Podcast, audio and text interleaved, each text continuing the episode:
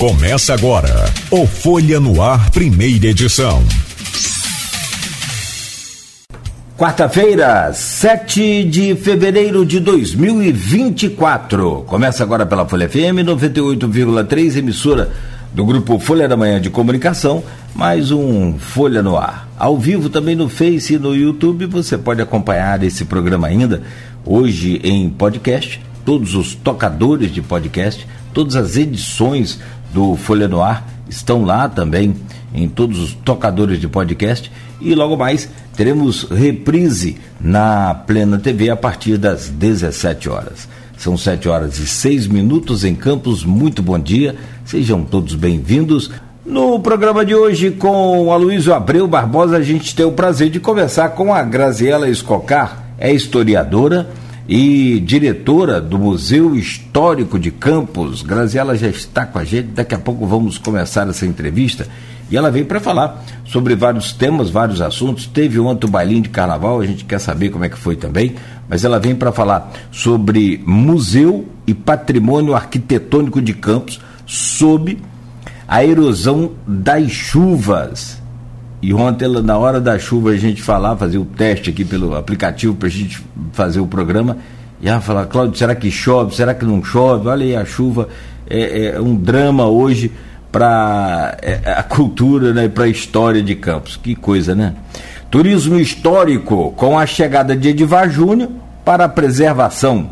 Também a Graziela comenta sobre isso, fala sobre isso. E por fim, a, ela fará aí uma projeção das eleições a prefeito e vereador no dia 6 de outubro. Hoje, né, 7 de fevereiro, é, ontem foram exatos oito meses para a eleição. Agora, é, menos sete, já, já, começou a cair aí o, o, o, decimal, né? Sete meses.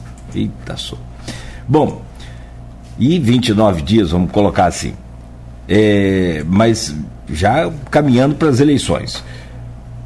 O programa tem o oferecimento de Coagro, a cooperativa dos produtores de cana de Campos e de toda a região. Com a Coagro, o produtor sabe que pode sempre contar. Proteus, serviços de saúde e medicina ocupacional, qualidade certificada ISO 9001-2015. Unimed Campos, cuidar de você. Esse é o plano. Laboratório Plínio Bacelar e vacina Plínio Bacelar com o Laboratório Plínio Bacelar, agora com o aplicativo Laboratório Plínio Bacelar, você pode acessar aí é, resultados de exames, pode marcar atendimento domiciliar e muito mais. Aproveite, baixe o aplicativo, é levinho, né? Não ocupa espaço aí no seu smartphone e, é também bem, é, é bem versátil, bem é, importante para você acompanhar os resultados de exame, essa coisa toda. Laboratório Plínio Bacelar. Deixa eu trazer o bom dia da nossa convidada Graziela Escocar. Está no ritmo de carnaval, já começou ontem lá o, o, chamado bailinho de carnaval do museu. Eu acho fantástico essas promoções do museu, tem aquela meia-noite no museu. Acho que isso uhum. né, dá uma, uma, visibilidade, uma dinâmica muito legal. Bom dia, Graziela, seja bem-vinda aqui ao Folha. Bom dia, Cláudio. Bom dia, Luiz. Um prazer estar aqui falando com vocês. Ontem realmente foi o bailinho de carnaval no museu. Na verdade, o quarto bailinho, sabe? De carnaval. Uma forma da gente resgatar, né? A história do nosso carnaval, resgatar o carnaval realmente de família, no qual a gente reúne, é, fala sobre as antigas marchinhas, muitas hoje condenadas aí pelo politicamente correto, mas é uma forma de resgatar. A gente teve ontem no museu, foi muito legal a presença de um senhor de quase 100 anos que participou né, do bloquinho que tinha aqui na cidade dos Caveiras, né? E ele estava lá prestigiando, então a gente teve a família realmente, é, pessoas né, de idade que, que queriam né, conhecer, lembrar, na verdade, desse antigo carnaval, e outras pessoas que queriam conhecer. Até o nosso amigo Matheus Berriel até me mandou mensagem também, porque a pesquisa dele, inclusive, é sobre o carnaval, né? Então, quantas pessoas a gente acaba ligando ao mesmo assunto, né? Então, o Chico de Aguiar deu um show ontem também falando da vivência dele, né? Dos antigos carnavais. Muito bom, parabéns aí. Deixa eu trazer o bom dia do Aloysio Abreu Barbosa dessa bancada com a gente. Ah, e você falando em os caveiras, me lembra aqui do, do da Batalha de Confetes, que tinha ali na 13 de maio, que era em frente à, à Continental, na sede dela lá na 13 de maio, naquela época ainda. E logo depois tinha o, o, os caveiras também desfilando. Era uma festa para abrir o Carnaval de Campos. Bons tempos também. Meu caro Aloysio Abreu Barbosa, bom dia, bem-vindo. Sempre muito bom contar com sua presença aqui nesta bancada. Bom dia, Cláudio Nogueira. É, bom dia, Graziela. Vamos conversar um pouco nesses dois próximos blocos. É, bom saber que o bailinho ontem correu sem, sem, sem nenhum problema, né? Dados os últimos problemas que tivemos aí com chuvas, é, extração dentro do prédio histórico que abriga o Museu Histórico de Campos. É, nosso bom dia, sobretudo, a, a você, ouvinte, pelo streaming assinante, é, assinante perdão, pelo streaming telespectador do, do Folha no Ar. É, nosso dia especial às categorias que nós acompanhamos sempre nesse início de jornada, de segunda a sexta. Os taxistas, um trecho explicativo, professores, hoje temos aqui uma professora, Graziela, que os representa, e pais de alunos. É, em relação a, a, a, a, chuva de ontem que se anunciou, mas não veio, é, felizmente, porque, é, porque em relação ao bailinho, por exemplo, do museu, se falou do, do estrondo, né, Nogueira? Eu vou dizer a você, eu quase escrevi sobre isso. Eu, diferente de você, não, não tenho medo de raio, não. Aprecio, inclusive, como fenômeno da natureza. Gosto de observar raio, quando mais, mais jovem, tinha mania de nadar no mar em tempestade de raio. Meu pai ficava muito preocupado. Eu falava com ele, rapaz, papai, eu acredito na, na reciprocidade. Se eu nunca vou ganhar na Mega Sena acumulada, eu também nunca vou ganhar um raio na cabeça. Então eu gostava de nadar no mar é, para ver, você ver melhor os raios, né? Foi, eu tenho 51, eu tenho 51 anos e foi e já vi tempestades em, em litorais próximos ao polo ao, ao círculo ártico e próximo ao círculo polar sul, círculo antártico. É, já, vi, já vi algumas tempestades em alto mar ali em Angra, é, de brava ali em Angra, uma vez dentro do mar, essa dentro do mar eu vou dizer, eu nunca ouvi um trovão tão forte, tão longo. Nunca ouvi. É. Nunca ouvi. Nunca, nunca tinha ouvido. E coisas tempestades do Mar do Norte e do Mar do Sul. Que são bem bravas. É, em relação à contabilidade, contabilidade, da eleição, contabilidade da eleição, Nogueira, são exatamente hoje, sete meses, 29 dias da urna de outubro. Esse, hoje, ano, esse é, ano é bissexto, né? É, mas é. Aí conta, conta, você conta. O, a criança do mês é 30, não é 31, né? Entendeu? Então. talvez com 31, né? Até porque senão vai dar diferença. Depois de 10 anos vai, vai, vai ter. Vai ter, um, vai ter um, um ano aí de graça, né? De, um ano não, mas os seis meses de, de dia ocupado. É, Graziela, a gente teve é, problemas com chuva. Está falando aqui que você também teve a mesma sensação de Nogueira e minha, que foi, acho que generalizada, o, estrondo que foi aquele, aquele, aquele Não, eu tomei um susto também, eu estava dentro do museu e aí eu pensei, pronto, acabou, acabou o baile, é, realmente pensei que tinha acabado tudo, eu já estava pensando assim, corri para o celular para ver algum alerta da Defesa Civil, né? Porque ultimamente a gente tem vivido assim, eu e alguns funcionários do museu, né? Vivendo, observando algum alerta para a gente cuidar do acervo, né? Proteger, de certa maneira, esse acervo. Na última tempestade que teve em janeiro, me assustou muito ali na praça. O museu ele vem passando, sim, por essa situação de infiltração né, do telhado. É, a gente nunca teve uma obra realmente só, só na inauguração do prédio, né? Depois a gente passou apenas receber pequenas ações, nada realmente estrutural, e de 12 anos para cá o, o telhado está pedindo essa nova reforma, né? E aí o que acontece é que a gente, nessa, nessa última tempestade, a gente viu infiltrações surgirem que não tinha surgido antes. Então, nos assustou bastante a ponto de precisar a gente interditar, Luiz, algumas salas, umas três salas. E por segurança mesmo, porque acaba dando uma poça de água onde passa a corrente elétrica, né? E isso pode ocasionar em algum acidente, tanto para os funcionários quanto para o público visitante. Então a gente achou melhor interditar para a segurança de todos. Entretanto, a gente não quer também paralisar as nossas atividades, atrair o público ao museu, o que é também bem difícil, né? Por isso que a gente cria ações como o baile de carnaval, meia-noite no museu, né? Os museus hoje estão com essa pegada realmente para ver o público inserido no local, né?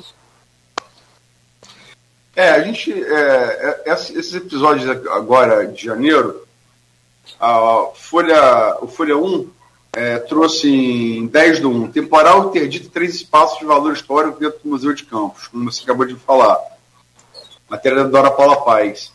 E foi ela também que trouxe, no dia 24 do mesmo mês, dias de chuva afetam a história do museu, afeta a história do Museu de Campos. É, quais foram os estragos é, é, é, é e qual tem sido a vulnerabilidade do museu às chuvas de maneira geral, Grisela? Então, a gente tem uma reserva técnica no museu que ainda bem que ela está bem protegida, ainda não mostrou nenhum sinal de infiltração, mas os outros ambientes expositivos, como o, a, o, a, sala dos fundos, que a gente chama, na verdade, do acervo do Olavo Cardoso, que ali era o tribunal do júri, antes de Campos ter o fórum municipal, tribunal do júri também ocupou aquele espaço, né? Lembrando que um museu, por que, que ele, aquele prédio solar do Visconde de Araruama ele foi escolhido para ser museu, né? Ele tem uma história com a municipalidade, já foi Câmara Municipal, Prefeitura e Tribunal do Júri. Então, no Salão dos Fundos, aonde hoje contém o acervo do Museu Lavo Cardoso, que é outro museu da cidade que cabe lembrar que está fechado, né? E que foi até roubado, o que sobrou dele a gente colocou nesse Salão dos Fundos tentamos ali mostrar o que é o Museu Casa, né? Tentamos ali criar nichos, né, de uma mesa de jantar, um quarto, a partir do que sobrou, né, do Olavo Cardoso. Ali foi bem afetado. Ali a gente tem uma infiltração realmente junto com a calha. A calha hoje do museu não está dando vazão. Então está gerando uma infiltração ali. Então tapete, é, mobiliário, né, tudo recebeu água da chuva, né? Então a gente tem retirado esse material, colocado para secar, né? Mas aí a gente precisa esperar, né, um sol, a gente precisa ver a questão da temperatura e esse mobiliário recebendo cada vez mais chuva, né? Vai ficar, vai né, se deteriorar. Além disso, a gente também tem um piso, a própria parede do museu, né, que está bem úmida. Então isso me preocupa que qualquer parede, independente que seja, com o tempo, a partir né, de, do, do momento que ela recebe muita água, ela vai também se deteriorar, pode, pode cair, né? Ela não está com a estrutura muito boa. Então, isso, essa infiltração ali da sala do tribunal do júri tem ocasionado outras infiltrações.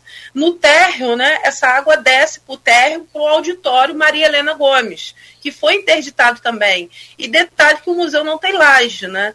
É, é assoalho de madeira. Então, tem corrente elétrica ali, fiação. Enquanto essa água desce, está passando pela rede elétrica. Então, passa pelo auditório, vaza inclusive nas lâmpadas né? E isso é perigosíssimo. Então, outro ambiente foi interditado. A outra sala do segundo piso é a sala do século XVIII, onde possui uma clarabóia né, de acrílico.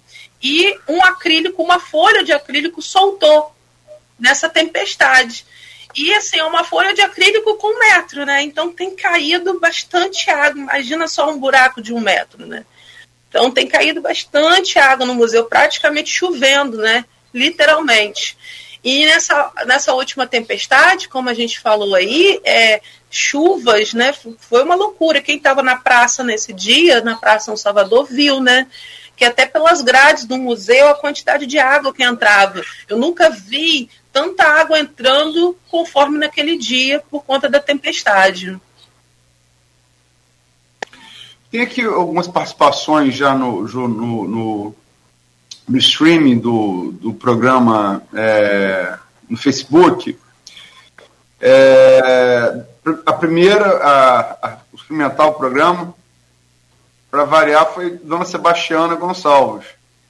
E Furel, eu sei que você é o nosso eterno 001, mas Dona Sebastiana, nessa campanha de recuperação lá Palmeiras, está deixando você com cara de Botafogo, amigo. Porque você, você é um padrão como eu, mas é, mas é, você foi, acho que, sexto a agradeço os dois, mas continua essa briga aí, essa briga acirrada pela condição de sócio proprietário 001, sem nenhuma menção a, bolsonarismo, até porque eu sei que o Furel é, é, é pela disputa aí da, pela disputa da, da, das carteirinhas de 001 é, do programa.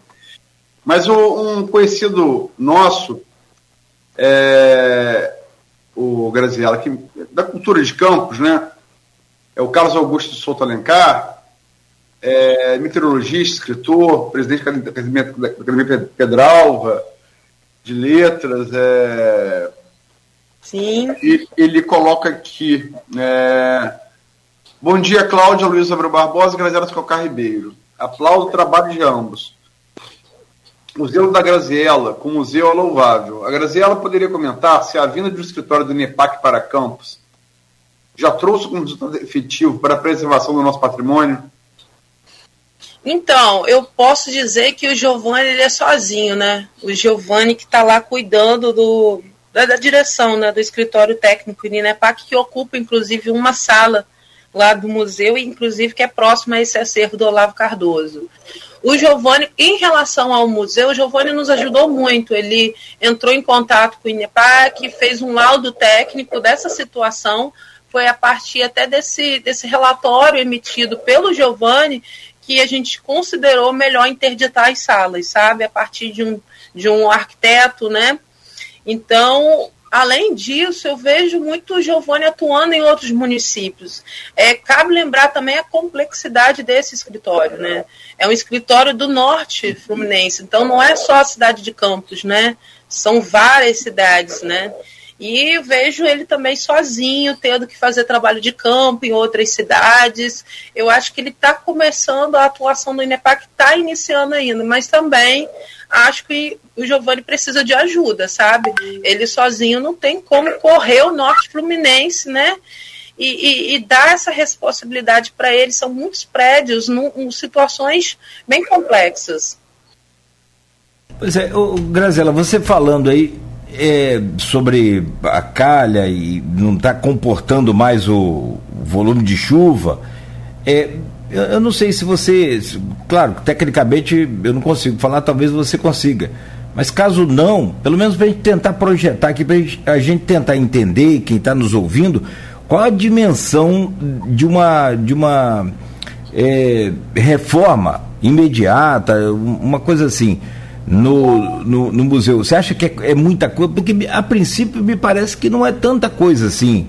Me parece que é um, uma coisa de telhado que você pode resolver com, com certa facilidade. Eu, eu não sei, você, você poderia dimensionar é, essa coisa da reforma, o que, que seria Sim. ideal? Olha, Cláudio, eu acho que o museu já tem 12 anos, né? Conforme eu falei, a gente só passa por poucas manutenções, né? Nunca houve uma grande manutenção no espaço, né? No aniversário de 11 anos do museu, sim, a gente teve pintura da fachada, a gente teve pintura de alguns espaços, né? Que foi até uma campanha do nosso amigo aí, é, Edivar, né? Edivar promoveu essa campanha e a Fundação Auxiliadora conseguiu né, toda a estrutura e o serviço técnico especializado realmente para promover essa pintura. Mas tudo foi é, ocasionado mesmo de, pelo Edivar, que fez essa campanha junto com alguns lojistas, né, para conseguir tinta e, e, exatamente da cor, né, da fachada. Então, fora isso, a gente nunca recebeu nada estrutural, uma manutenção estrutural. Então, por exemplo, as calhas. Acredito eu que as calhas estão entupidas, elas nunca passaram por, para uma manutenção, né? E quem sabe desentupindo essas calhas, a gente ajuda nessa manutenção. Mas eu, eu também observo que o telhado hoje não está né, perfeito. A gente tem lá constantemente um pessoal fotografa lá no museu e eu pedi é, eu acho que foi o Guilherme Duarte que faz um trabalho de drone na cidade, que fez lá no museu. Ele pegou o drone, a gente viu o telhado, tem várias telhas fora do, fora do lugar, né? Então, assim, o telhado também não está 100%. Eu acho que a manta, tem uma manta também, uma cobertura que também está fora do lugar. Eu acho que a gente precisa fazer essa manutenção, é necessário sim. É, primeiro trabalhar no telhado e depois tem a questão hidráulica, tem a questão de iluminação, sim, a gente precisa se adaptar a uma questão mais econômica de iluminação. Hoje a iluminação do museu gasta-se muito para pagar a conta de luz, é verdade. É, a gente precisa melhorar essa situação, né? Adaptar o museu. Para isso, pensar em outros projetos que eu sonho, né? Um projeto novo, expositivo para o museu, a expografia, né? Um pouco mais atraente, né? Hoje a gente visita outros museus e a gente percebe é, o quanto essa expografia atrai o público, né? Então eu gostaria muito que o nosso museu também tivesse essa mudança mas a gente precisa sim, precisa sim de uma obra, de uma obra ali, de uma reforma do telhado, sim. É que nem nossa casa, né? Casa que a gente deixa fechado, né? A gente precisa estar tá ali sempre fazendo uma manutenção. Meu pai mesmo deixou uma casa para mim lá em Gruçaí, que eu não fico lá, né? Só passo o verão. E aí precisa, todo, todo verão que eu passo lá, eu aproveito para fazer essa manutenção da casa, né? E é assim, assim vai. Se a gente não cuidar, ela vai acabar se deteriorando. É como nossa casa. Eu também penso o seguinte, sabe? Que aqui em Campos a gente tem uma mania de inaugurar. Inauguram, fizeram a reforma, parabéns, de um prédio histórico, restauraram aquele prédio histórico e inauguraram. Mas a gente não tem dentro da Secretaria de Obras um departamento de manutenção desses prédios históricos. Por isso que a gente perde muitos prédios históricos que pertencem à municipalidade Vamos lá, um museu que a gente acabou, tá vendo, né, se deteriorar dia após dia, é o Olavo Cardoso. Se ele tivesse, talvez, um gestor ali e também tendo essa manutenção constante, talvez não chegaria naquele estado hoje, né? Eu estou lendo aqui, é, relendo, né, de, a época, né? É, a matéria do dia 10 de janeiro, a matéria da Dora Paula, e é, ela coloca aqui, em nota a prefeitura, vou, vou ler o que ela colocou aqui na matéria. Em nota, a prefeitura informou que a reforma da parte estrutural do solar do Visconde de, do solar do Visconde de Araruama, imóvel que abriga o Museu Histórico de Campos, é, sob a administração da prefeitura, por meio da Fundação Cultural de Registrado Lima, teve solicitação na última semana última semana, estamos tá falando aí em 10 de janeiro. Se eu né? não me engano, acho que essa licitação foi dia só, 4. Só acabar de ler, por favor, Graziela. Aguardado, a, aguardado. Teve, teve solicitação na última semana aguarda, é, aguardada. É, aguardado, perdão, aguardado como próxima etapa, é, aguardada, né, no caso, como próxima etapa sua homologação, para que as obras tenham início nas próximas semanas. Quer dizer, de lá para cá são 27 dias, né? O que, o que é, se somou de concreto essa informação colocada aqui pela Dora com, com, com o nosso da SECOM? Então, eu te, eu, a Dora me mandou mensagem faz pouco tempo também, perguntando se teve algum avanço. E, infelizmente, eu tive que responder a ela que a gente não recebeu no museu nenhuma visita. É, para apurar a situação. Então, houve, se eu não me engano, a licitação, acho que dia 4, acho que dia 4 de janeiro, houve essa licitação para obra no telhado, mas depois disso a gente não recebeu nenhuma visita. Teve toda a situação, a gente entende, a gente acompanhou a novela do, do Loa, né? Mas depois disso ainda não andou nada ainda, não recebemos nenhuma visita. Recebemos uma visita, sim, para apurar a situação dos amigos do museu, né? Foram lá ver o estado no qual se encontrava o museu, mas Secretaria de Obras ainda não, não recebemos nenhuma visita.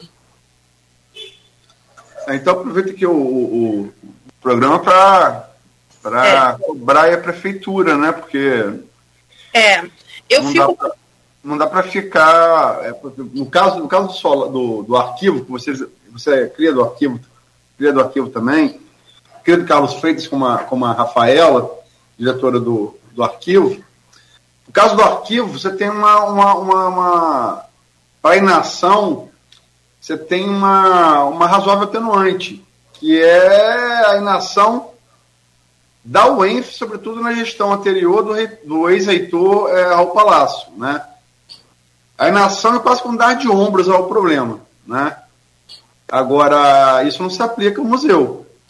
É. Né? Então, alô, alô, governo Vladimir, a luta está resolvida, vamos, vamos, vamos, vamos auxiliadora, né? Vamos, vamos tentar correr atrás disso, porque não dá para não dá para se ufanar do HGG e temos um museu histórico no centro do coração da cidade, que é o antigo HGG, chove, chove dentro. Enfim, está reforçando aí, Graziela. Sim, obrigada, Luiz. E para mim e para os funcionários que trabalham no museu, a gente presenciando isso, e principalmente agora no que a gente está passando, que são épocas de chuva, né? Então a gente hoje trabalha da seguinte forma, olhando a previsão do tempo o tempo todo, né? O tempo todo para se prevenir, para cuidar né, desse acervo, tentar colocar ele em algum outro local, entendeu? Que, que não esteja danificado no museu. É bem complexa a nossa situação. Para mim, e, e para os funcionários do museu, a gente olha como uma situação de emergência, sabe? Para mim, né, eu sei de toda a burocracia, eu sei como funciona a prefeitura, sei que tem que abrir uma licitação, mas para mim, eu acho, né, no que eu estou passando e os funcionários, acho que teria que ser algo bem urgente mesmo, sabe? Chegar lá, uma obra emergencial, para a gente não perder mais do nosso patrimônio histórico, né, que existe lá guardado no museu. Você vê, é porque a gente fica traumatizado e, e as coisas acontecem no Brasil de uma, assim, na, na proporção, a Luiz citou agora aí é, a questão da, da inação da, da UENF lá no arquivo. Esse caso do museu, que já tem 27 dias também, o cálculo feito pela Luiz, a conta feita por ele, a partir daquela promessa, daquela matéria. Quer dizer, aí como se a gente não tivesse exemplos. Por exemplo, um, um, agora aqui na nossa porta, recente, também não tão longe, o Museu Histórico do Rio de Janeiro, brasileiro, meu Deus do céu, é, pegou fogo. E aí você traz essa coisa para a gente aqui, parece que né, a gente não aprende com as lições de fora. O, o, eu fico preocupado e conversei recentemente com o comandante da Defesa Civil, o Alcemir Pascotto, há necessidade de uma visita da Defesa Civil, não, Graziela? Você não pensa em, em acionar? Até para. Quando tem infiltração assim e tem o prolongamento dessa inação, como disse a Luiz, é, não deixa em risco o prédio? Você não tem essa preocupação? Sim. Sim, já chamamos a Defesa Civil, não, não na situação de janeiro, mas já chamamos a Defesa Civil no ano passado, por exemplo, a Defesa Civil empurrou a situação para a Secretaria de Obras. Aí foi a Secretaria de Obras ao museu, apurou a situação, fizeram o relatório que deu é, é como base para fazer essa licitação, inclusive, que saiu dia 4 de janeiro. Né? Né? A Defesa Civil sempre empurra a situação para a Secretaria de Obras, né? Então a gente fica nessa situação. Quem me ajudou a interditar as salas do museu com um laudo técnico, na verdade, foi o INEPAC. Até porque o prédio também é tombado pelo INEPAC, né? Ele é um prédio tombado em 1987, né? junto com outros prédios, inclusive ali do corredor histórico do centro. Então, até agora, a gente não teve essa contribuição, não. É, é preocupante. Preocupante e as autoridades aí, vou fazer coro aqui com o Aloísio, com você e com todos que se preocupam também, é justamente para que né, tomem aí as devidas providências para a gente não virar é, é, exemplo de, de, de, como não fazer. Estamos tendo muitas participações é, é de telespectadores pelo streaming do, do Facebook É, ontem, eu, eu, não pude ler a maioria delas, que a maioria, é, Alexandre de Var, que é até tema desse bloco, porque a maioria delas é, se deu após o final do primeiro bloco e no tema turismo, que era que a gente tinha outros, temas para tratar no segundo e terceiro bloco. Então, para não ter que voltar no, no, no, tema do primeiro bloco, eu, eu acabei não fazendo a maioria das, das intervenções. Mas tem várias, várias aqui hoje ele está falando aqui sobre. Falamos, falamos na abertura, né, o Nogueira falou, e o problema de chuva, que é o tema do primeiro bloco todo, mas o, tro, o, o raio de ontem, o, o, trovão e tal, realmente impressionante. É, o Carlos Augusto Souto de Lecar coloca aqui: trabalho com meteorologia. A mudança climática global é clara e inquestionável. E é preciso, é preciso que o poder público, em todas, em todas as cidades, se adapte a essa nova realidade. Lógico, tem que lembrar todos os casos aí que a gente teve recentes, né? De, de tragédias causadas por chuva, né? A começar aí por, por, por uma, próxima a nós aqui, Friburgo, né? Foi uma, foi uma loucura aquilo, né? Campos tem, essa, é, Campos tem a vantagem de não ter morros, a não ser ali no norte do município, Morro do Coco ali. Campos não tem morros, né? Isso é, não dá gravidade à água e, e, e, minimiza bastante a possibilidade de risco, mas ainda assim precisa muita atenção. Sobretudo para manter em pé o patrimônio histórico da cidade. Né? Gisele Gonçalves, Cláudia Luiz, parabéns por abrir espaço para um assunto tão pertinente. Minha amiga Graziela Escocar Ribeiro é incansável nesta luta pela preservação do nosso patrimônio. O Museu Histórico é um espaço de história viva, educação patrimonial que não podemos perder. Aqui, é, o Maurício Batista protesta aqui é, contra essa disputa aí que eu falei que a Dona Sebastiana é, tem entrado primeiro do que ele. Agradeço aos dois e todos demais pela audiência. Ele coloca, colocou aqui. Aloysio, vamos colocar um drone. Estou ouvindo o programa pelo rádio. É... O Carlos Freitas, que eu citei aqui, né? É, museólogo e, e, e é aí meio que pai é, de Graziela e Rafaela, né? É, coloca aqui pai que eu falo no sentido de formação, né? Formação é, teórica e empírica ali no, no, no arquivo. O setor cultural é sempre relegado a posições inferiores, mas convém lembrar, é essencial e da boas notícias. Ao que eu complemento é a observação do Carlos Freitas. Eu sempre costumo falar, cultura pode não dar muito voto, mas tira. Sobretudo se uma tragédia anunciada acontecer com patrimônio, patrimônio de campos, né? É... Tem também aqui, Gisele falou aqui, tal, papá. O, o Carlos Augusto tem outra, tem outra, tem outra pergunta aqui para a Gazela, vamos, vamos fazer no decorrer do, do bloco, porque é, estava pautado para o bloco anterior, mas a gente, a gente acabou não falando. E é também reflexo das chuvas. Antes de falar do Edivar, ainda para dar continuidade, continuidade ao, ao, ao estrago que as chuvas têm feito patrimônio, no dia 22 de janeiro, depois do, do, do, dos estragos já é, terem sido registrados pela Folha no museu, é, caiu é, a fachada né, é, do casarão da antiga Emute, em Campos, né, é, na rua Marechal Deodoro, esquina do Soldado Marinho. É, era um, era assim, um prédio, para todo mundo passava ali, aquele, aquele, aquele vitralzinho verde da janela, né, era uma coisa marcante. É, seja é, na, nesses prédios históricos, quer dizer, no caso do museu, no caso desse da, da da, da, da Marcelo Deodoro Saldanha Marinho. Quando você acha que a ficha vai cair para o poder público? Bom, não quero, precisa, né, que... Precisa, que... precisa cair mais coisa para cair a ficha? Pois é, eu acho que não precisava disso, né? Eu não quero que Campos se torne também um exemplo como disse o, o Cláudio, né, citando outros locais como o Museu Nacional, né, que ficou como exemplo disso, né, e ficou muito marcante para a história do, do país, né, o que aconteceu com o Museu Histórico Nacional. Então eu não quero que Campos seja uma cidade conhecida né, dessa forma.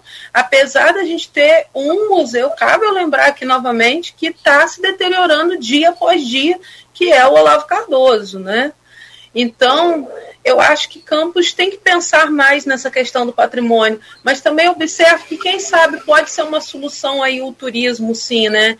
Eu acho que a população, né, tem uma falta de conhecimento, sim, sobre a sua história. Não tem, sabe o que Luiz, que eu vejo é, não tem um sentimento de pertencimento. E como é difícil gerar esse sentimento de pertencimento, sabe? Porque você só vai cuidar daquilo realmente quando você conhece, quando você ama, quando você tem um carinho, uma afeição por aquilo, né? Seja a sua memória afetiva. E isso a gente precisa cativar na população.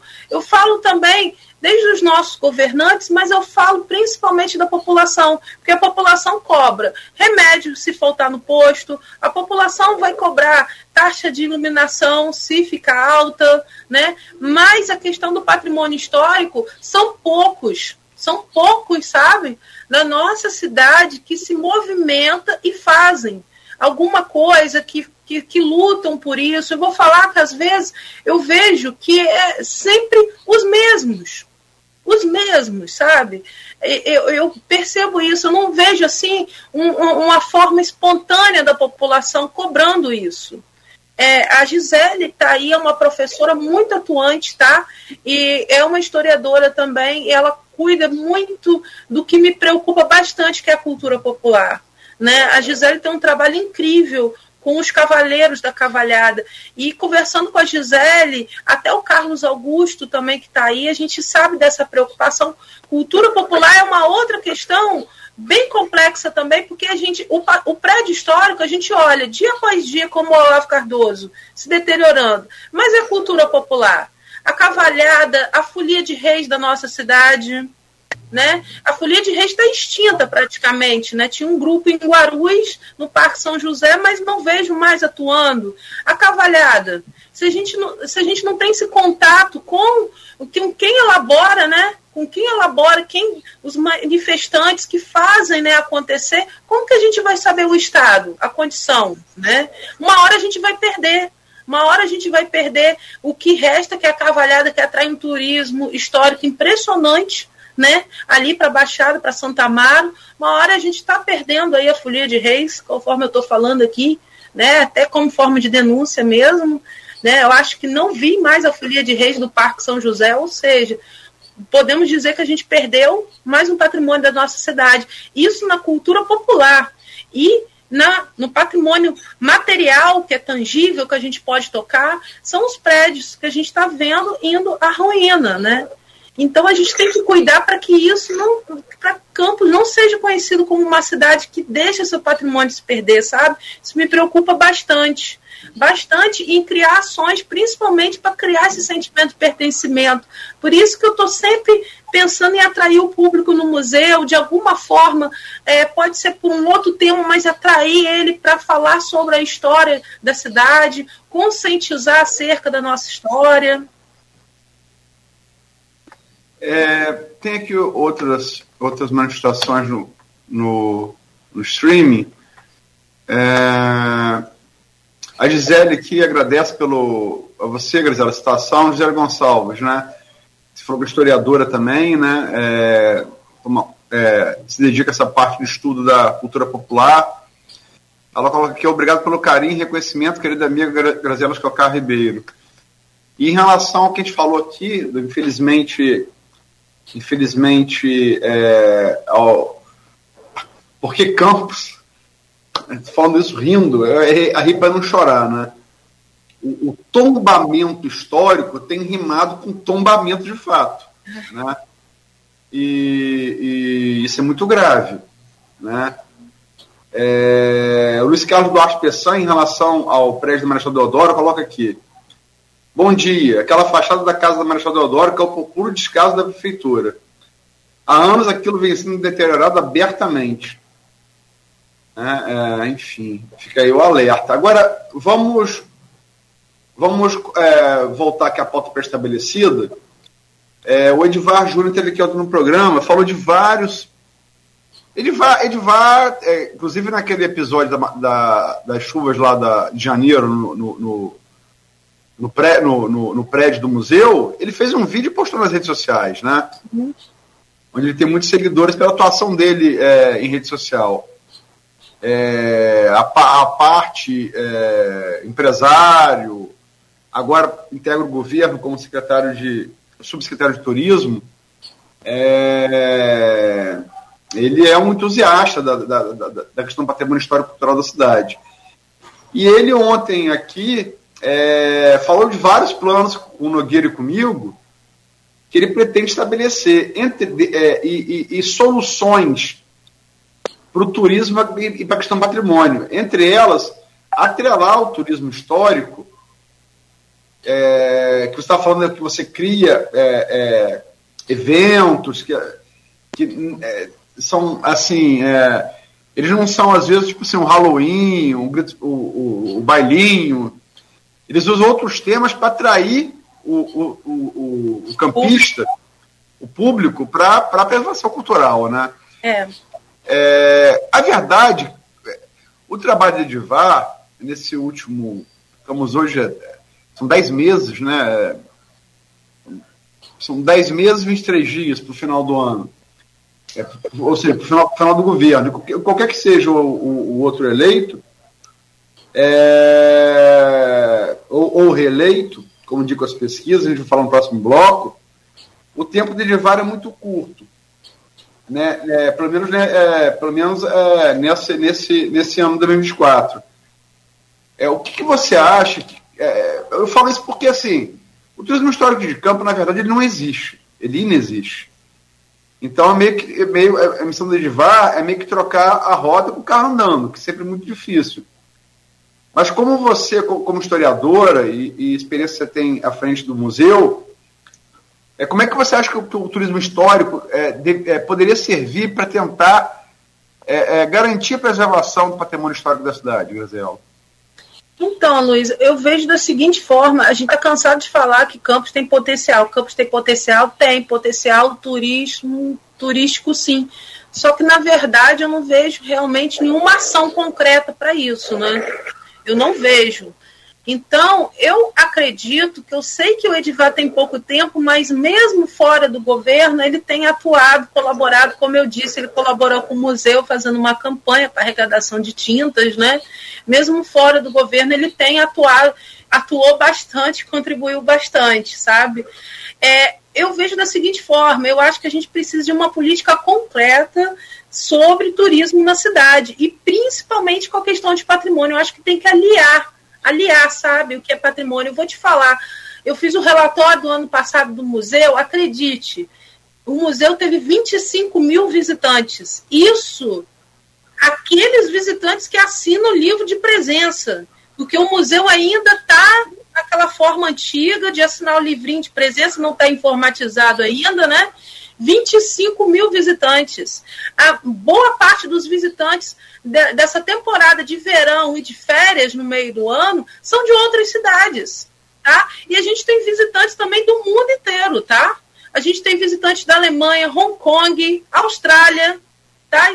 É, é impressionante seja, quando a gente olha o livro de presença e também no dia a dia do museu, sabe? Que a gente tem que acabar aprendendo um pouco, ser um pouco bilíngue, inclusive para atender o público. Existe. O, turistas na cidade existem. E eu falo não só do campista, que tá uma máxima aí que eu já ouvi falar, que o campista não conhece o, o, a, cidade, né? não conhece os pontos fortes da sua cidade, as atrações turísticas não conhece, mas também pessoas de outras cidades que visitam o nosso museu.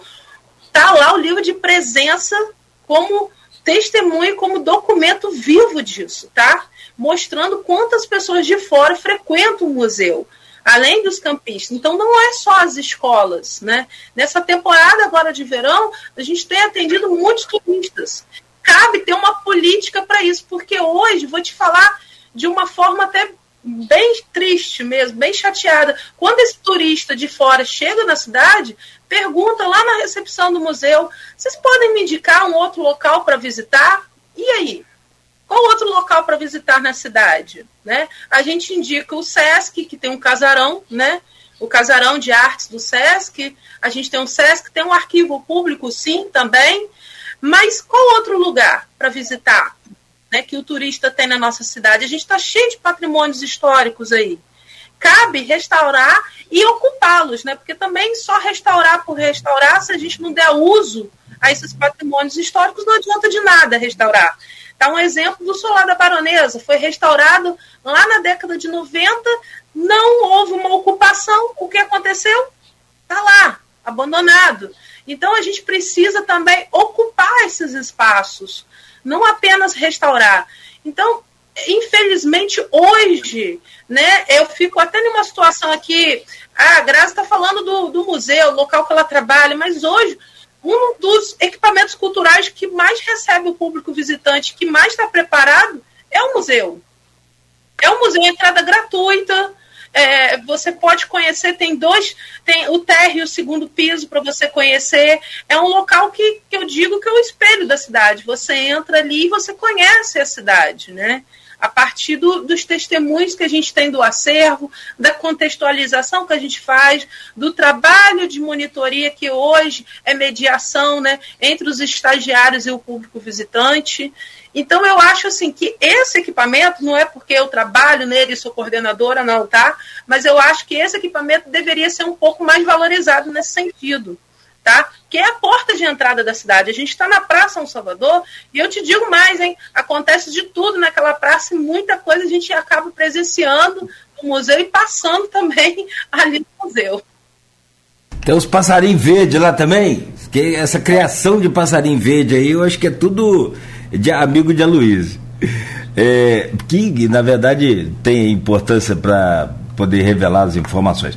Eu, eu vou tomar a liberdade aqui, Grazela, de, de, sugerir a você, talvez, por essa precariedade toda aí, é, quando você alguém te perguntar assim sobre essa questão de visitar, faz igual eu faço. Eu, um parente ou um amigo meu que passa por aqui, eu levo ali no quadrilátero. É, histórico de Campos. Eu sou apaixonado ali na, na, naquele sabe, daquele quadro. Porque você não vai conseguir, às vezes, entrar nos prédios, mas tem ali o, o antigo Fórum é. Nilo Peçanha, tem a Vila Maria, tem o, o, o, o Coreto aqui, que também está interditado, não sei se foi liberado. Outro dia estava interditado pela Defesa Civil. É, é, um negócio absurdo, né? A gente fica assim muito assustado com essa coisa. Mas sobre o. o me desculpa a minha é, é, indelicadeza, estou indicando aqui você que conhece tudo, eu sou só um mero espectador aqui nessa, nesse contexto. É, então o prédio do Liceu também ali, né? Eu, aquele é muito bonito.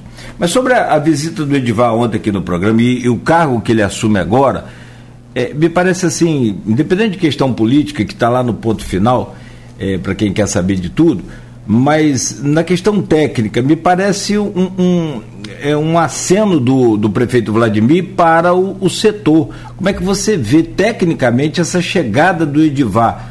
Por exemplo, nesse caso aí do, do, do, museu, que é, na minha opinião, emergencial. Se chegar e ligar vá, você já conhece tudo, agora você está na prefeitura, o que, que você vai fazer? Tipo assim, é, é, como é que é essa chegada dele tecnicamente? Vejo que o Edivar ele tem boas relações, né? Ele é uma pessoa que se comunica bastante, está nas redes sociais também. É, ele já era um amigo do Museu Histórico de Campos, né, conforme eu falei, antes de pertencer ao governo, há anos, não é de agora também, né? O Edivar está lá pelo museu também, frequentando, sendo atuante desde 2012, né? Então eu vejo com bons olhos. Eu acredito que o Edivar vai fazer um ótimo trabalho, mesmo tendo pouco tempo, como a Luísa lembrou, né? Mas eu acredito que o Edivar ele tem muitos planos que quem sabe ele vai colocar em prática, né? Lembrando, Cláudio, que quando você fala do quadrilátero, realmente é um local muito legal para levar o turista, mas infelizmente você leva o turista e você encontra os prédios fechados. Então tá aí o Edivar criar uma política né, de fortalecimento do turismo, quem sabe em abrir esses espaços né, históricos nos finais de semana, quando a gente tem turista na nossa cidade, sim né? A Vila Maria, abrir a Vila Maria no final de semana, o Liceu, o Liceu ele, ele é lindo, as pessoas precisam conhecer. Não basta apenas a gente fotografar o Liceu, ah, o salão do Liceu, onde o, o, imperador esteve. Não, a gente precisa com que as pessoas frequentem aquele local, entrem. A Câmara Municipal, né? A arquitetura da, da, do, né, da Câmara Municipal precisa também abrir ao público, ter uma história belíssima, aproveitar o que existe daquele corredor histórico também, e dentro da Câmara para contar um pouco da história né, do Palácio Nilo Peçanha. A gente tem muitas histórias. Eu sinto falta também, sabe do que? Guia turístico na cidade. Eu conheço o Everaldo, lá da Secretaria de Turismo mesmo. Mas eu vejo assim, sinto falta de ter mais esses guias turísticos pela nossa cidade, circulando, levando ao quadrilátero, levando ao centro histórico. É que a, a, gente acaba fazendo isso com os nossos amigos, né, Cláudio? Mas eu acho que também poderia ter visitas assim, espontaneamente, pela nossa cidade, né? É, só para lembrar que não tem essa questão do, do, do, guia, é muito importante, mas ela acaba gerando demanda. O guia estando ali, como ele vive também de, de, de, é, de gorjeta e do, e do, que cobra, é, hoje em Campos com Porto, né, qual a importância econômica de Campos? É, não é raro ser um restaurante ouvir uma outra língua. Né? E gente, gente que não é, você conhece e reconhece o acento da sua língua em outras, né? Mas nem conhece outra língua. Aí você sabe se é um brasileiro falando. Né? Porque você reconhece o, a, o, o sotaque do português brasileiro em outras línguas. E não, e não é esse o caso. Esse, esse dia eu fui comer um sushi, ouvi no, na mesma noite alemão e inglês, em Campos. O que, eu quero dizer? Essas pessoas, passando ali pelo, pelo quadrado, como vocês falaram, o Edivar falou ontem que com, com razão, é, eu já fui a Trancoso cinco vezes de carro. Né? É, mas também, sempre desde criança, adorei passear pelo nosso quadrado. Você vai a Trancoso por causa do quadrado Trancoso, que é aquela coisa do português, né?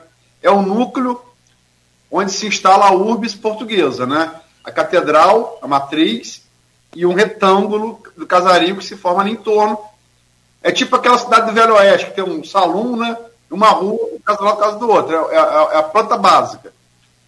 Se você vai à Bahia, o que deve ter de campista, que já foi muito ao quadrado trancoso, mas nunca se preocupou em, em, ir ao quadrado, seu quadrado, né? cada um no seu quadrado, para usar o, o dito popular, mas essas pessoas, e sobretudo esses estrangeiros que estão aqui na cidade, ou, ou por é, sei lá, intercâmbio, às vezes intercâmbio estudantil, mas na mais das vezes acho que é, é mesmo negócio.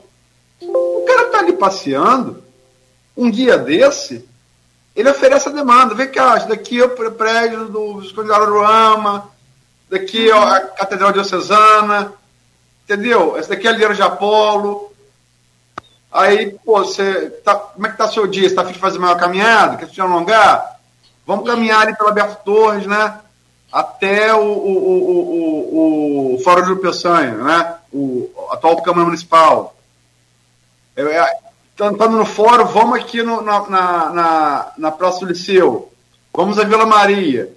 Vamos ao Liceu. Cara, a formação de guia é essencial. Essencial. Eles criam a demanda, eles criam o hábito. Você não acha não, Grazela? Acho, acho. E se permite, Aloysio, também não só dá para fazer caminhadas, mas também com transporte para Baixada, para conhecer o arquivo público, a igreja de Santa Mara. A gente tem riquezas espalhadas pela nossa cidade, né? É, o Solar dos Aires, mesmo estando naquela situação, acho que cabe também conhecer, tem muita história. Solar da Baronesa, conforme eu falei, um roteiro turístico. Acho que falta na nossa cidade criar esse roteiro turístico, sabe? Alinhar isso e deixar também os espaços mais preparados preparados, como a Vila Maria, que passou por uma restauração, está aberta no final de semana, né? Para receber esse turista. Eu acho que a política de patrimônio precisa cativar, dessa forma como a Luísa falou. Né, ter guias né, turísticos na cidade realmente para chamar a atenção, mostrar que a gente tem história, que a gente tem patrimônio. E de repente a gente acaba vendo o turismo histórico como um viés econômico muito importante para a nossa cidade. Ontem mesmo, lá no baile de carnaval do museu, a gente chamou, convidou algumas pessoas para ocupar o espaço, né? Ali do pátio interno, cervejaria, né? Nossa, é, é, vou até falar que a cervejaria Barril Cheio falou comigo, Grazi, me chama sempre. Olha quantas pessoas passaram aqui. Eu vendi muito, vendi bem, né? Quero ser chamada aqui para participar de outras ações, né? Então eu acho que é isso, né? Atrair também o empresário a esses espaços culturais também, né? A gente cria ali uma linha econômica também, fortalecer a economia do município. É, são 8h17. Você quer fazer uma última pergunta, Nogueira, uh, para fechar o bloco? Pode, tem, acho que tem uma participação aqui da já que você está aqui ligado aqui no, no, no, no, no Face, ao Luiz Carlos, eu queria sugerir, ele já sugeriu aqui, que eu sou fã também, não sei se vocês viram por último agora aí, a Igreja do Carmo ali na 13 de maio, que nesse Sim. circuito aí também é, é, bem, bem legal, bem pertinho do museu aqui, não estende Sim. tanto a caminhada, né? Se quiser não caminhar. Enfim, quer dizer, é, quem teve aqui, Aloysio, com a gente no ano passado, e aí eu não vou lembrar a data e nem o nome, agora me perdoe, até tinha um apelido fácil. É, foi o secretário de Cultura de Miracema. Miracema está uma, uma, uma, graça, está linda Miracema, no que diz respeito aí à preservação do patrimônio histórico. Né? Tá muito bonito. Foi um, a gente falou de, de péssimos exemplos, vamos falar de um bom exemplo também que a gente pode se espelhar e, e, e seguir aí adiante. Bom. Eu vou só ah, fechar o, permite, o bloco, Por favor. bloco. Que é realmente uma, uma, A gente falou de vários pontos aqui. E fatalmente, toda vez que você vai listar alguma coisa, você vai listar seus, seus colaboradores de trabalho, você vai listar seus amigos, você vai listar, sei lá, os, melhores, os melhores jogadores de futebol que você já viu, os melhores filmes, você sempre vai faltar um. Né? É inevitável isso. A gente pensou que listar patrimônios, desde o bloco passado, e eu não sei, acho que, acho que a Graziella falou alguma coisa sobre o mercado. Agora não lembro se foi a Graziella hoje ou se foi o Edivar ontem. Edivar certamente ontem. Mas o, Ed, o Edmundo pergunta aqui, Edmundo Siqueira, que é outro desses, é que levanta a bandeira da cultura. A gente tem gente aqui que faz isso, né? A, a Graziella, a Rafaela, o Carlos Freitas, que, que as formou e acompanha hoje a distância de Búzios. O Edmundo certamente é um desses, a Silva Paz, o Aristide Sofiati, né? Parecendo gente aqui que eu não conhecia, que eu estou conhecendo aqui agora, inclusive é, é, por meio desse programa, como ela, ela citou aqui, a professora Gisele. Gisele Gonçalves, o Luiz Carlos Duarte Peçanha, que, pediu para incluir aí a igreja. É, mas o Edmundo pergunta aqui a você. E, e a todos que estão aqui, o Carlos Augusto, é, o Rossini Reis, que comenta, a gente só defende e ama o que conhece. Muito importante ter essa, ter essa in, entre, entre parênteses, formação para o despertar, o despertar da, da identidade do campista. É, Luiz Carlos já falei, Alba Valéria, Graziada Escocar, é, sempre preocupado com o bem-estar dos patrimônios culturais da nossa cidade. Parabéns pelo trabalho e sua luta diária com a preservação. Espero que as questões de sua importância sejam resolvidas com urgência. Esperamos todos nós. Mas eu de uma pergunta aqui, para terminar o bloco. E partir para a política, né, para a eleição.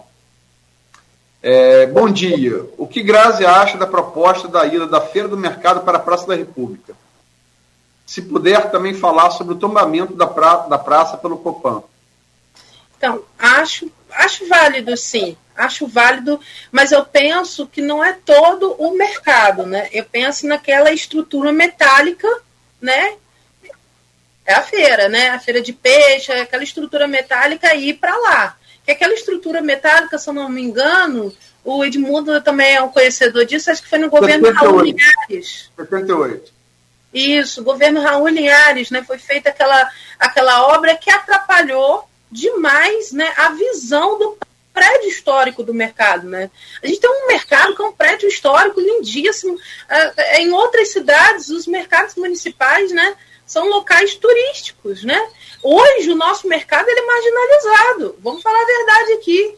Algumas pessoas, eu não quero ir para o mercado, as pessoas comentam assim, não querem ir lá. E, e a gente tem um, uma coisa preciosa, né? O caldo de cana com pastel. Eu frequento o mercado, eu passo por ali, adoro fazer compras no mercado, né? Por trabalhar no centro, eu adoro comprar ali no mercado. Mas muitas pessoas, quando a gente convida para ir para o mercado, não, não querem ir. Tem essa visão marginalizada do mercado, infelizmente. Então, como quebrar isso? Eu acho que o mercado precisa. Houve ali, eu vi que houve uma limpeza ali, né, mais ou menos, mas a gente precisa melhorar a situação do mercado, sim, para aquele prédio histórico ser valorizado, né? Eu acho interessante a ocupação dessa praça atrás da rodoviária, que era a Praça do Imperador, tá? Se eu não me engano, é de 1848, Praça do Imperador. Depois se chama Praça da República e eu acho interessante dar uso àquele espaço ali que também está um espaço ocioso, né? E que concentra, né? Outras situações ali no dia a dia. Então eu acho interessante ocupar sim, tirar aquela estrutura metálica. Eu sei que tem uma questão aí social também, porque alguns ocupantes do antigo dessa anti, antiga estrutura não vão querer sair assim, né, de uma hora para outra, né? E a gente tem também tem que ver a questão é, econômica, né? Se vai dar viabilidade na Formosa ou não, né? Eu acho, eu ouvi também comentários sobre isso, né?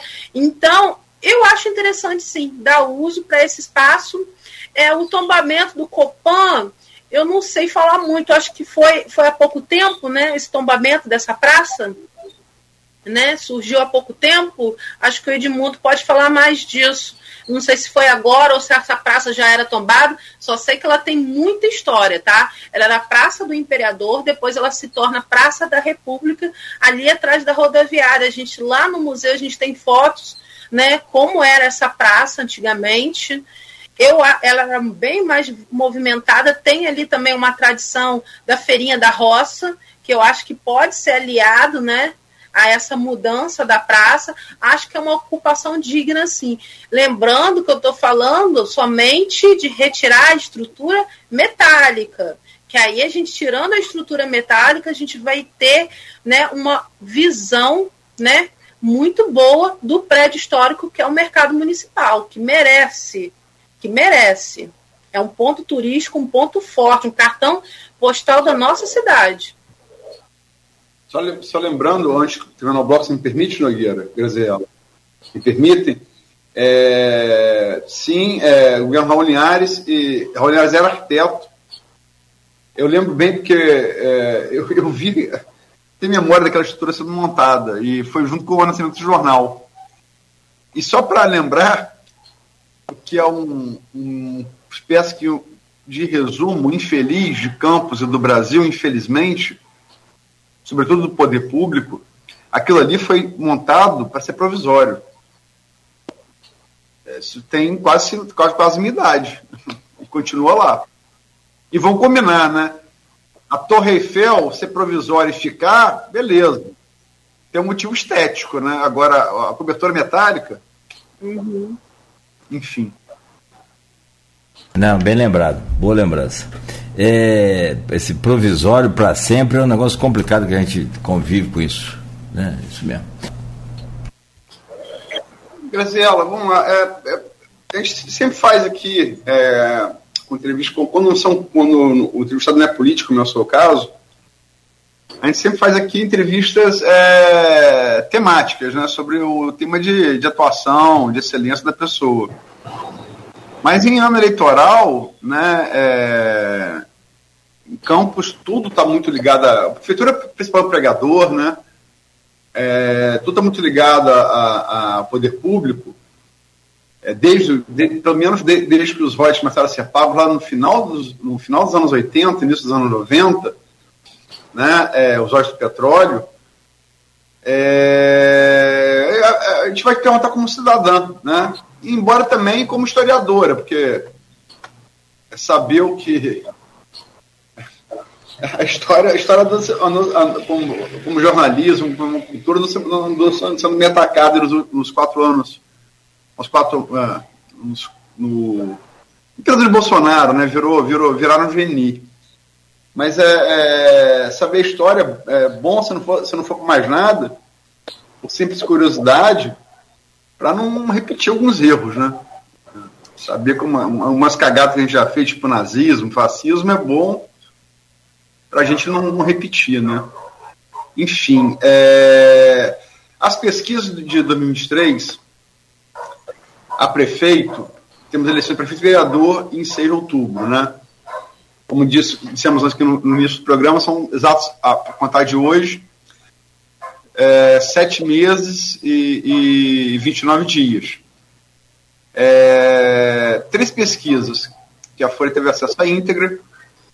Eu só analiso pesquisa que eu tivesse acesso à íntegra, porque é, precisa, através de uma fatia específica, ela pode, ela pode, pode pegar uma fatia específica onde eu esteja mal no geral, mas esteja bem uma fatia, e bota aquela fatia eu estou bem. Então, é, é, é, uma análise sempre, é, pode ser mentirosa, né?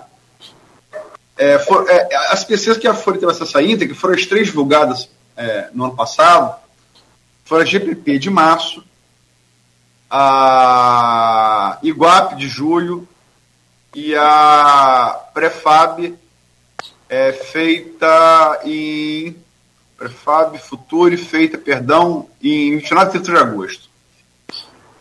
É, há que se colocar um senão em relação ao Prefab, porque é, a pesquisa ela tem que obedecer, é, assim, porque você às vezes não entende pesquisa, mas que você entrevista mil pessoas e sabe o resultado. De, é proporcional. Você vai entrevistar mil pessoas da cidade de São Paulo, você vai para o IBGE São Paulo, tem quantos por cento de, de evangélico, de católico, de ubandista, de budista, de muçulmano, de ateu, de agnóstico? Tem quantos 0 a 2 salário mínimo, de 2 a 5, de 5 a 10, acima de 10? É, quantos com, com ensino, é, é, ensino básico, com ensino médico, ensino superior?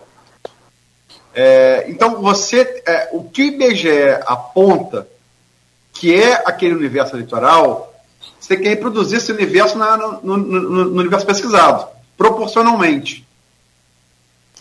Tem 20% de católicos no IBGE, na população, estou chutando, vai ter, vão botar 20% de evangélico. Você vai ter que ter 20% de evangélico na, naquele universo de mil que você pesquisou. Entendeu? Isso é escala, então não interessa se é mil, um milhão, dez milhões. Se a escala for a mesma, o resultado estatístico está correto, a projeção está correta. E a Prefab precisa fazer, fazer a ressalva, por questão de responsabilidade com o ouvinte, o telespectador, o telespectador e com o leitor, no caso leitor da Folha, é que a Prefab alterou o universo. Ela levou a quantidade de 0 a 2 salários mínimos, especificamente, e elevou a quantidade, a quantidade de evangélicos em relação ao que BG apontou para Campos tem. Em tese, o eleitor de 0 a 2 salários mínimos evangélico é mais favorável aos garotinhos, em tese. Então, uma pesquisa que talvez tenha esse viés de favorecimento a Vladimir. Mas o fato é que nenhuma das três deu resultado muito diferente. Todas as três apontam a possibilidade de Vladimir definir a eleição no primeiro turno. A GPP de março é, pesquisa estimulado, com, se apresenta o disco de, com os nomes, né?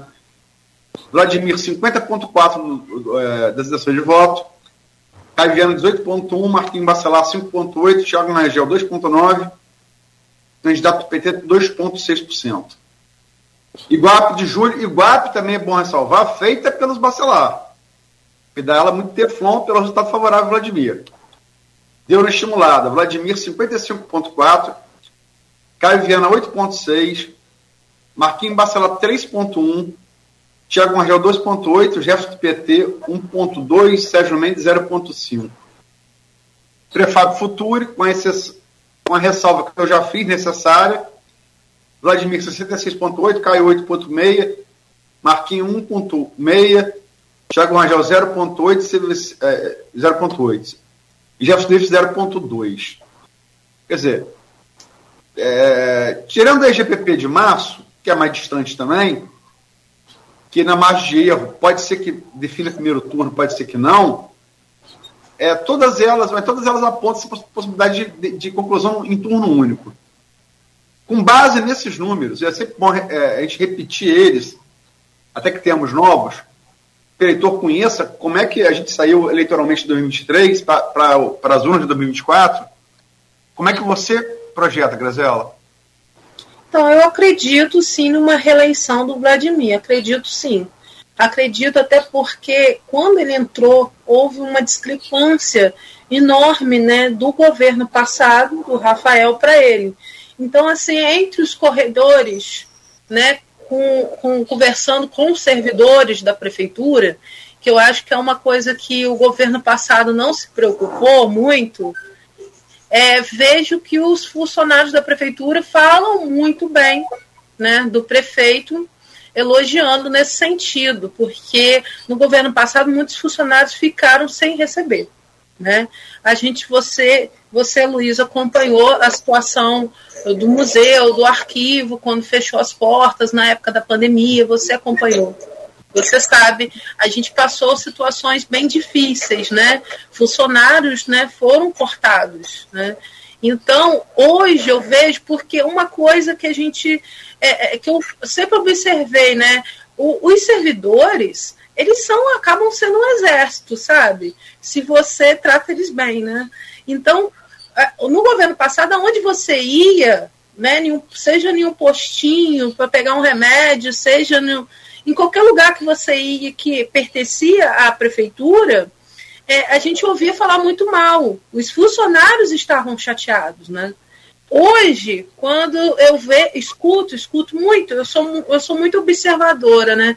Escuto muitos funcionários hoje falando, nossa, o salário nosso está em dia. Porque você acaba criando ali pessoas, né? Vivendo bem, melhor, né? Uma situação de vida melhor, né? Hoje em dia, né? Então, ter o seu salário em dia é fundamental. Então, o que acontece? A gente acaba vendo que tem apoiadores né, espalhados em todo o município, falando muito bem do governo Vladimir, sabe? Eu vejo isso, né? E a discrepância, né, saiu dessa é, é, é, do que da situação que estava para a situação do Vladimir, então as pessoas acabam vendo essa diferença, né? E eu acho, acredito que pelo que eu acabo escutando pela cidade, que ele vai ser reeleito sim. Ele vai ser reeleito. Acho que as pesquisas estão caminhando aí, por mais que você pontuou muito bem, acho que você mostrou muito bem, até para os ouvintes, né? A questão aí, né, das empresas que estão fazendo a pesquisa, muito importante, mas eu acredito que tenha a reeleição do Vladimir, sim. Acho que ele está bem mais à frente do que os outros candidatos, sim. É, primeiro turno? Primeiro turno. Eu acho que no primeiro turno, acho que não vai precisar de segundo turno, não. É, em, em, relação a, a é, a gente falou aqui da Lua, né?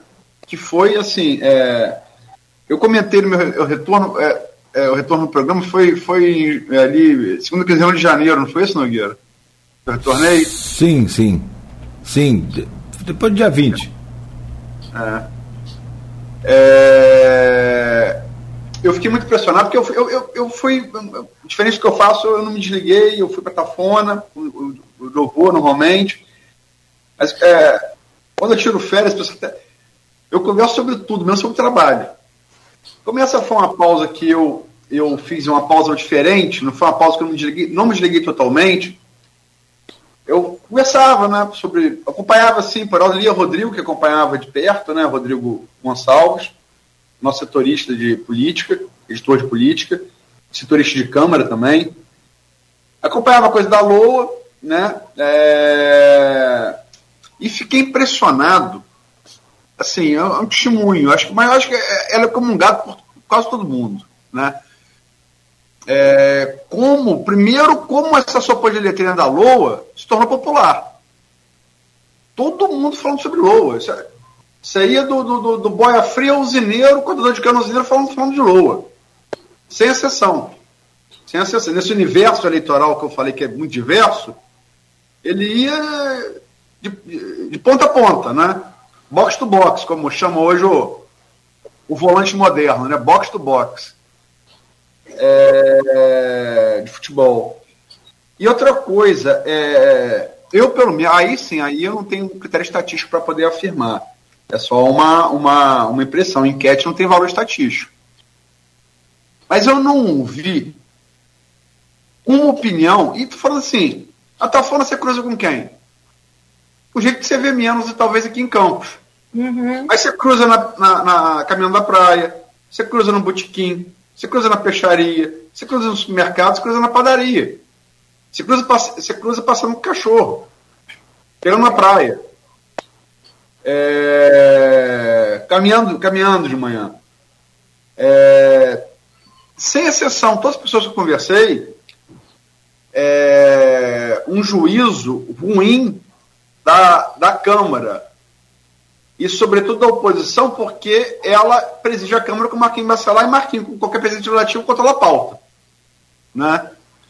Você acha que essa vantagem que a gente tratou aqui das pesquisas pré-evento da LOA é uma impressão que demanda confirmação em pesquisa, né?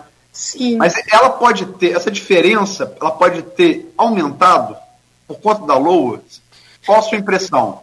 A LOA contribuiu, vou te falar, favoreceu o governo, sim, Vladimir. Ele é muito popular nas redes sociais. Ultimamente eu estou mais ligada assim, nas redes sociais, Instagram, ele é muito popular nisso. Eu vi alguns digitais influências, porque é, em off eu estava conversando com o Cláudio aqui como furar a bolha de alguns jovens, né?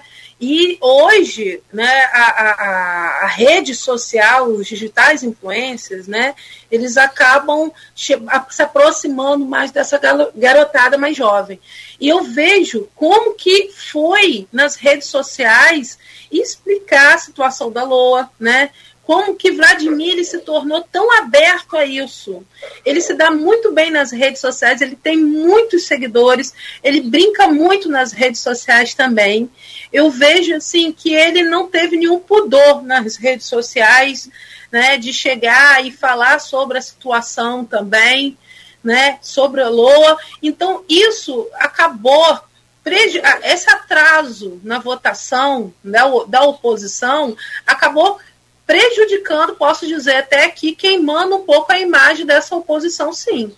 Porque o que o prefeito fez foi mostrar para a população que ó, a culpa é deles porque eles não estão votando. Então, se vocês ficarem sem isso, sem aquilo, então reverteu né, a situação, se reverteu a favor da prefeitura.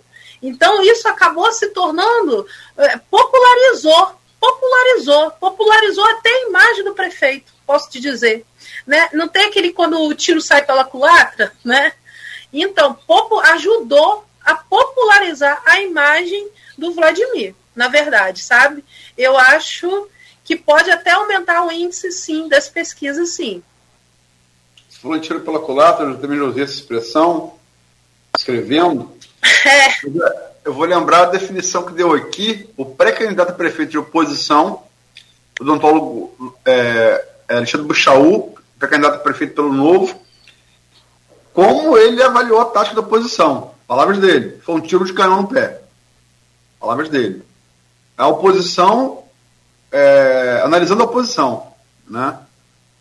É, e, e, concordo com, com, com, ele e com você. Né? Acho que foi uma tática, é, para usar um adjetivo é, é, educado, foi um, pouco, um nível um pouquinho abaixo do que às vezes usado na tribuna da Câmara, um pouquinho abaixo, não, perdão, pouquinho abaixo é difícil ficar, um pouquinho acima, é, foi, foi desinteligente. Né? Tática desinteligente, como, como a tática política foi, eleitoral foi desinteligente.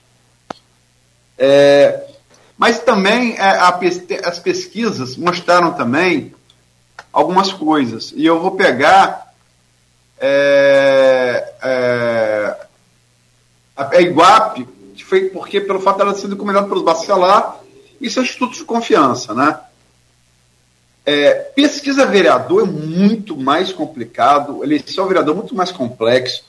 Na eleição majoritária, eleição proporcional, depende da legenda, depende da federação, né? agora a novidade da federação. É, é muito mais difícil você dizer, ah, é, Cláudio Nogueira tem mais chance de eleger do que Graziel. Partiu para pressuposto que vocês fossem candidatos a, a, vereador, eu sei que não são. Bem que até pode mudar de ideia até abril, depois até julho, né? Mas, enfim, é, a Iguape, feita pelos Bacelar, eles fizeram pesquisa a vereador e dos 25 nomes mais citados, o que não quer dizer muita coisa, esses 25 nomes individualmente, mas a proporção quer dizer sempre. 18, os 18, os 18 é, dos 25 são de Vladimir, foram de Vladimir. Isso em julho do ano passado, na pesquisa comandada pelos Bacelar. E outra coisa também que salta aos olhos.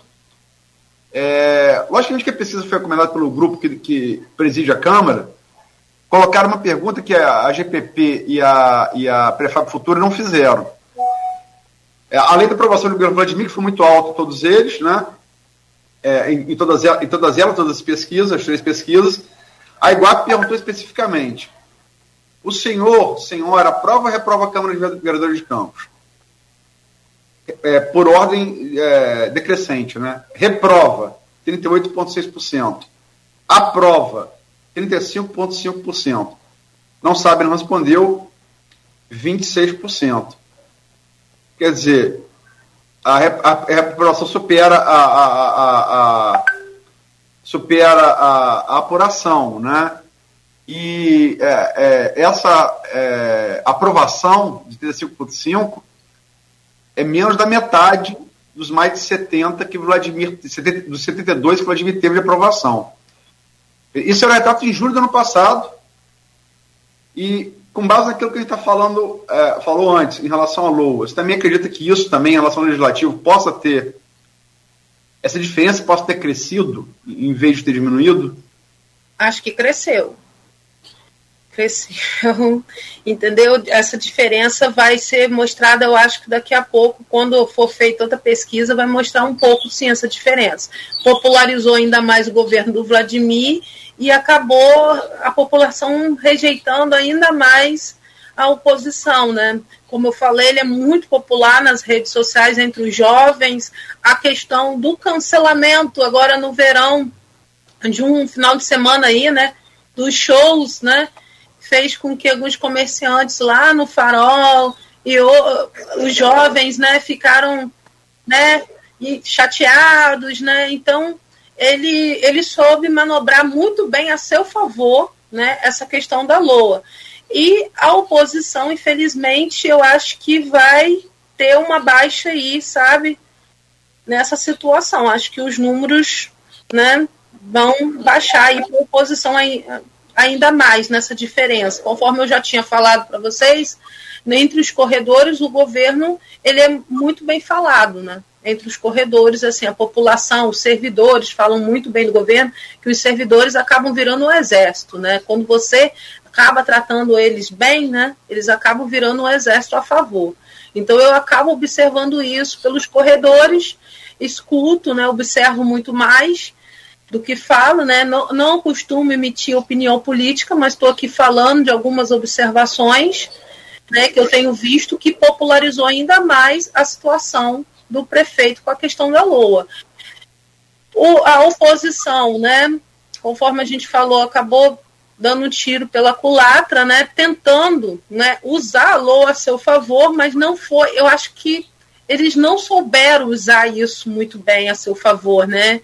Eles não souberam usar, nessa que eles não souberam usar, eu acho que o sinal vai ser aí nas próximas pesquisas que eles vão ter um baixo índice aí.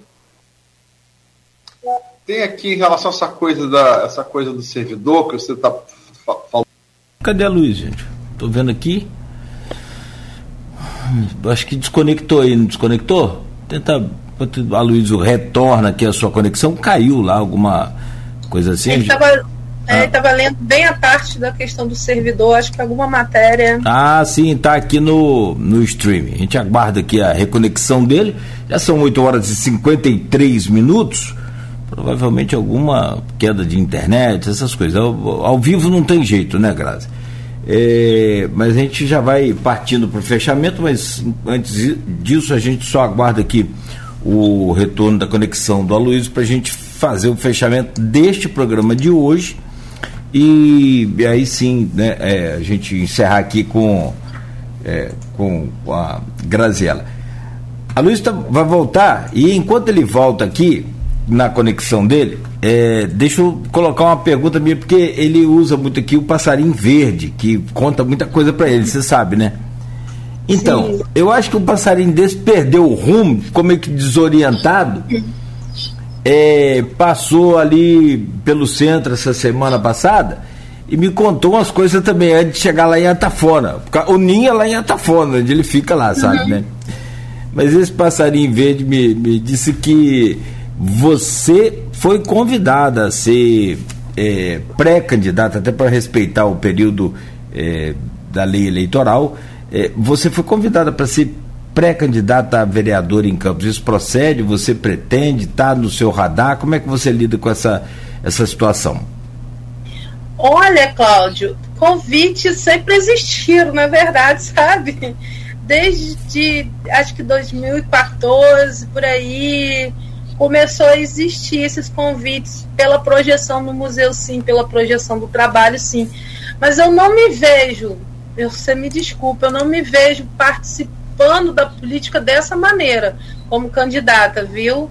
Não me vejo. Ainda não aceitei, por enquanto não me passa pela cabeça em aceitar esse convite, não, sabe? Não consigo. Eu acho que eu posso ajudar de outras formas, sabe? Uhum. Né?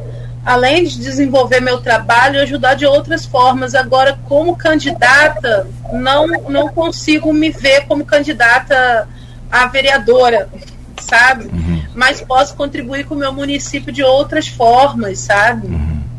Posso sim, é, e até contribuindo com outros candidatos a vereadores, que eu acho que a gente tem aí é, pessoas né, na cidade muito bem formadas aí, atuantes, eu vejo o trabalho da Natália, que foi até candidata a prefeita, né? né muito atuante. Então, é, esses convites sempre tiveram, sempre, mas nunca cheguei a falar sobre esses convites, não, tá? Perfeito. A Luiz retornou aí, você perdeu, Luiz, porque não sei se você conseguiu ouvir aí quando você retornava, caiu sua conexão. É, é que esse, esse bando de passarinho verde que tem aí, eles ficam entre Atafone e Campos, te acompanhando. Numa dessas aí, eles perderam o rumo, pararam ali em casa. E me falaram da, da Grazi ser, ter sido convidada aí nessa, nessa pré-candidatura para 2024. Ela respondeu. Mas eu, você falava aqui também sobre uma conexão com a internet. Um, uma postagem aí no Face foi quando caiu a sua, a sua conexão, Luiz.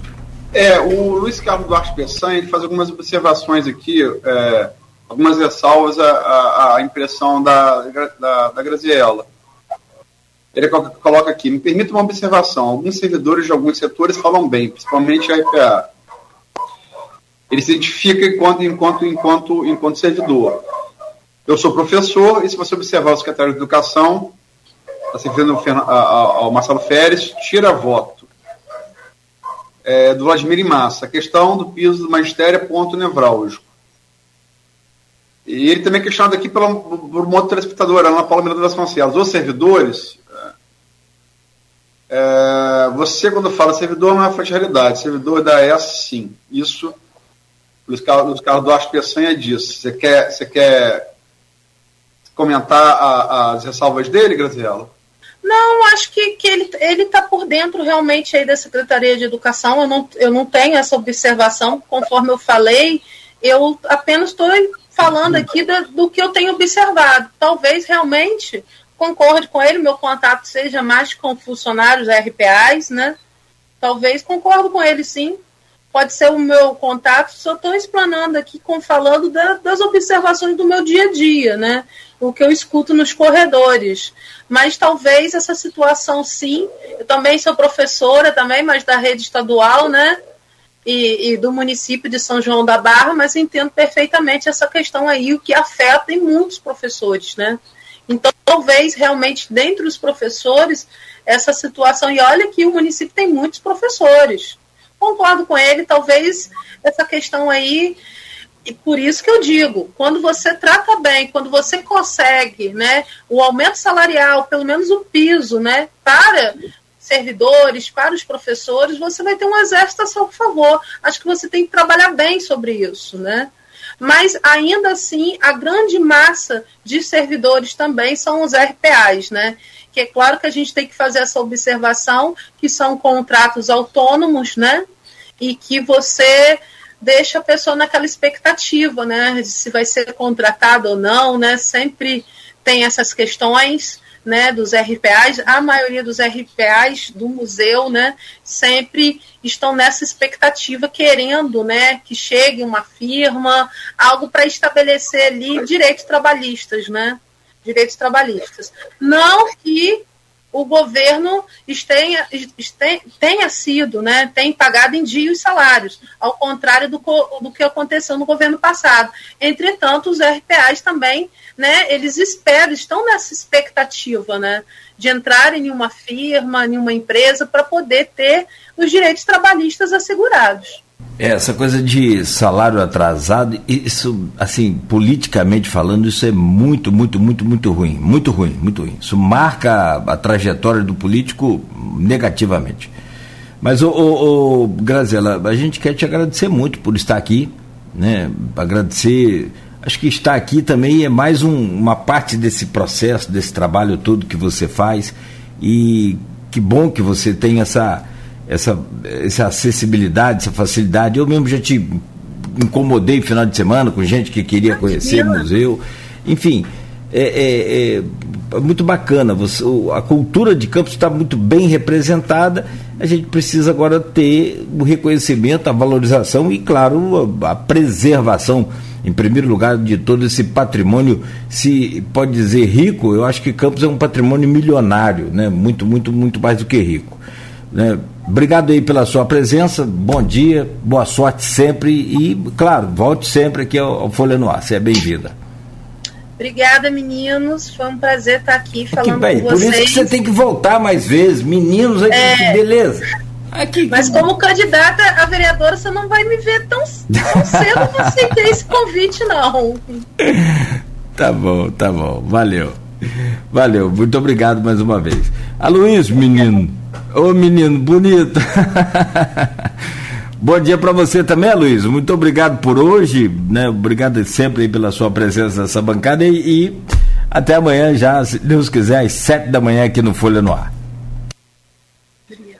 Paz, é, menino bonito, eu nunca fui, nunca fui garoto nem em Niterói onde eu nasci, nem em Campos onde fui criado, nem no Rio onde eu vivi e nem em Atafona onde eu morei 11 anos. Então, essa coisa de bonito. Embora, embora um menino também, né? O cabelo, o cabelo que não embranquece, né? E cabelo que não embranquece. Você é, sabe, o, o Graziela, que Nogueira gosta de correr, né? É, sabia não. E o cara na corrida tem, ah, gosta, sério. O cara não tem nome de guerra, né? O dele é Lincoln. Porque ele vai suando escorre para baixo não tem bigode, né? Aquele negócio preto. O Abraham Lincoln aqui no. A tinta do cabelo. A tinta do cabelo. É, 2000. Mas é, é. E diz que, pior, diz que não pinta. Que não. Mas enfim, é, é, mas todo, todo homem que pinta fala que não pinta, não, sabe? Se perguntar a Milton Mourão, ele vai dizer que não pinta também, não. Ah, pode fazer exame. É, é, não, pode fazer exame, não pinto, não. Tá certo. Agradecer a entrevista com, com Graziella. É, vou ler aqui. Acho uma boa. Aqui, ó, Edmundo. Nogueira, perna garota e tal. E aconselho, ouvinte, não duvide que senão você pode receber uma foto dele de sunga no seu WhatsApp. Que cor que é a sunga? Ele me escolheu muito. É. Que cor que é a sunga? Sei lá, ah, abóbora. Abóbora. É, Monstros S.A., aquele, aquele, aquele animação, Monstros S.A. Quem zoiudinho. Mas, enfim, é, é, é, Edmundo Siqueira lembra aqui, Nogueira Eterno Garoto Talva, e coloque a parte ruim de lembrar isso. Mas eu vou ficar falando para falar sério com o que o Carlos Augusto Sotorencar colocou aqui sobre a entrevista. Parabéns, Cláudia Aloysio, Abreu Barbosa, por essa entrevista. Graziela Cocar Ribeiro, sempre terás apoio da Academia Federal de Letras e Artes e demais instituições culturais. nessa luta pelo patrimônio de nossa cidade.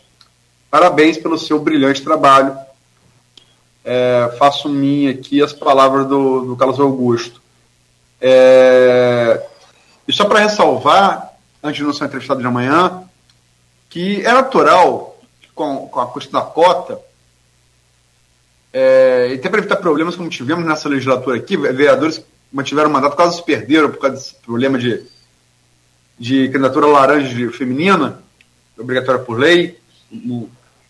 É, é natural que as, que as mulheres com projeção na cidade sejam procuradas, como Rafaelo foi, como Grazielo foi. Estamos falando de duas pessoas que militam na mesma área, que é história e cultura, né? É natural que assim seja, né? É natural, por exemplo, como, como a Graziela colocou, que uma candidata que foi revelação a prefeita na, na última eleição, como Natália Soares, é, já disse aqui no programa né, que submete a decisão partidária, mas que ela prefere concorrer vereadora nessa eleição. Odisseia Carvalho, que é presidente do PT, que já foi, que já foi é, vereadora, né? Enfim, sindicalista. Eu, é, é a coisa que começa a dar nomes, ele está aquela coisa que eu falei, você vai sempre esquecer alguém, né? Eu, eu posso dizer porque eu convivi durante muito tempo, quando não tinha cota ainda, com uma mulher que era chamada toda eleição para vir candidato, que era minha mãe.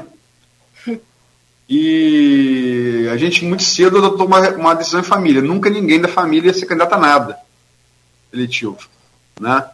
Não importa com, ou com o cavalo parecesse passar selado na sua frente. Não, nunca. Mas eu acho que é uma coisa boa, sim, que pessoas boas interessam pela política, porque senão a gente não vai sair do que está. Né? Não falo nem a nível de campos, não, falo a nível de Brasil. Né? É... E amanhã anunciar a entrevista com o Silvinho Marins, é, é, vereador do PMDB, falar um pouco dessa questão das eleições. A nominada do PMDB, do MDB hoje, perdão, era MDB, foi PMDB e voltou a ser MDB, né? MDB Arena, PMDB PDS, né, da ditadura, depois PMDB no Renova República e agora voltou a ser MDB.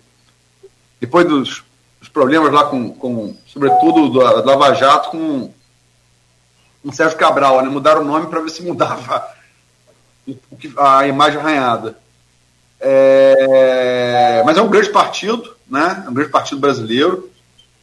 É uma história muito bonita na, na no enfrentamento da ditadura, na, na aprovação da, na, da Constituinte, né, da Constituição, é, na aprovação da Constituinte, na Constituinte, na aprovação da Constituição de 88, Ulisses Guimarães, os políticos com os quais eu convivi, eu acho que talvez seja o que mais faça falta ao Brasil de hoje, político do consenso, nessa, nessa dissenso que a gente vive, bipolar, né, e aqui, é, localmente, o MDB vem, vem com uma nominata que parece ser muita força, quer dizer, porque tem o Frederico, que está no MDB, vice-prefeito, é, candidato certamente à reeleição.